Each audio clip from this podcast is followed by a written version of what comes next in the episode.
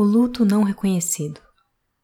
O luto não reconhecido é aquele não aceito, por não se enquadrar nas regras, explícitas ou implícitas, estabelecidas pelo contexto social. Envolvido por preconceito e julgamento, o luto decorrente de suicídio, por exemplo, muitas vezes é taxado de vergonhoso. Dependendo da interpretação, ele pode evidenciar a covardia do filho por ter tirado a própria vida ou o abandono da família, por não ter conseguido perceber e evitar.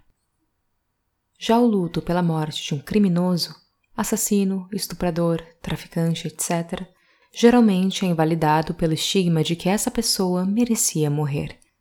De forma similar acontece com as famílias cujos filhos morreram em consequência do uso excessivo de drogas. São igualmente acusadas de negligência por não evitar o que era previsto.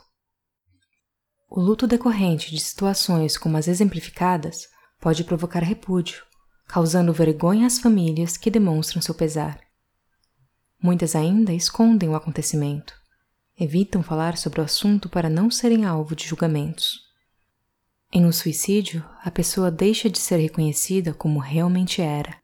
Por exemplo, o filho estudioso passa a ser o filho que se matou. Em torno deste acontecimento paira uma infinidade de perguntas sobre o motivo. Como poderiam ter evitado? Foi uma punição? Uma mensagem? Quanto mais próxima a relação de quem morreu com o enlutado, maior tende a ser a culpa deste por não ter percebido. Segundo a Associação Brasileira de Estudos e Prevenção de Suicídio, a BEPS, estima-se que 60 pessoas sejam intimamente afetadas por cada morte por suicídio família, amigos, colegas, etc. Famílias que veem seus filhos perderem para o submundo do crime e não conseguem trazê-los de volta, geralmente são culpabilizadas e têm a dor negligenciada, já que, aparentemente, sabiam que o fim seria este. Além da dor e do tabu que é o luto, ainda precisam conviver com julgamentos e abandono emocional por parte de familiares, amigos e colegas. Podemos comparar amor e dor? Por que consideramos que uma mãe que perde um filho jogando futebol merece mais solidariedade do que a mãe que perdeu o filho com nove tiros na favela? Como lidar com os julgamentos trazidos por um estigma tão grande em nossa cultura? Podemos, ao invés de nos rendermos à marginalização que envolve situações tão controversas, tentar nos desprender de julgamentos e respeitar as famílias que geraram estes filhos educaram, amaram e conheceram a dor de perdê-los.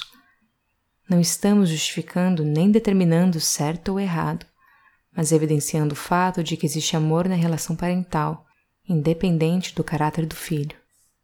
Queremos trazer à tona os sentimentos represados pelo silêncio e mostrar a urgência de trabalhar o tema em uma sociedade que não tolera o sofrimento e contextualiza as mortes voluntárias e situações que fogem ao suposto controle social.